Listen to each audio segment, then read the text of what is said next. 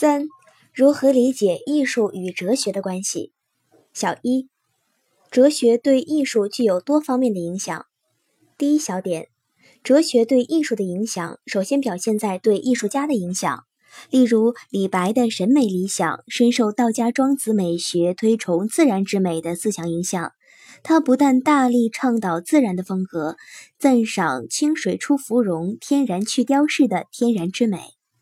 杜甫的美学理想深受孔子儒家美学的影响，他以强烈的忧患意识倾诉了对当时统治集团腐朽统治的不满和对劳动人民深受苦难的同情。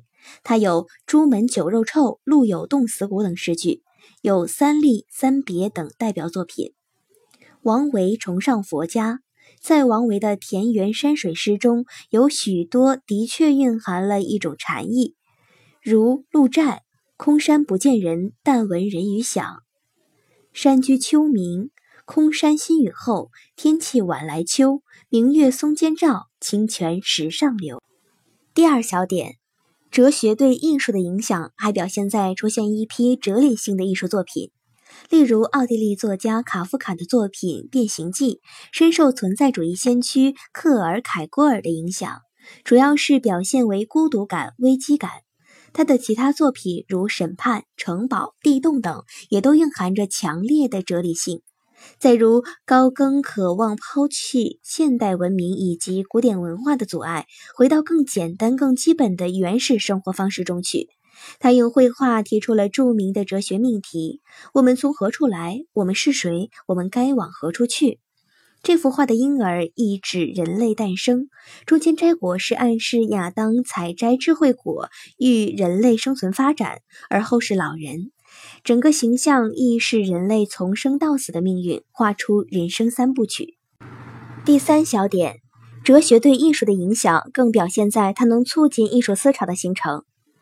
受存在主义哲学强调选择重要性的影响，产生了存在主义艺术思潮。萨特创作了《恶心》《强》等存在主义小说，还创作了《可尊敬的妓女》《肮脏的手》等一批存在主义戏剧。超现实主义艺术思潮受到了伯格森的直觉主义和弗洛伊德精神分析学影响，它的主要特征是以所谓超现实、超理智的梦境、幻觉等作为艺术创作的源泉。美术方面出现了西班牙画家达利《记忆的永恒》等作品；电影方面出现了西班牙导演布努埃尔《一条安达鲁狗》等影片。象征主义艺术思潮是西方现代派艺术中最早出现、影响最大的一个艺术思潮。象征主义的理论基础就是叔本华的生命哲学直觉主义，同时也吸收了瑞典神秘主义哲学家史维登堡的对应论思想。代表作品在文学上有波德莱尔诗集《恶之花》、艾略特长诗《荒原》等；在戏剧上有比利时剧作家梅特林克《青鸟》、德国剧作家惠普特曼《晨钟》等。小二，艺术也对哲学产生一定的影响。第一小点，艺术可以启迪哲学家的思维；第二小点，艺术作品也可以传播哲学思想。第三小点，哲学家对艺术的思考往往成为其哲学体系的重要组成部分，如黑格尔、叔本华、尼采等。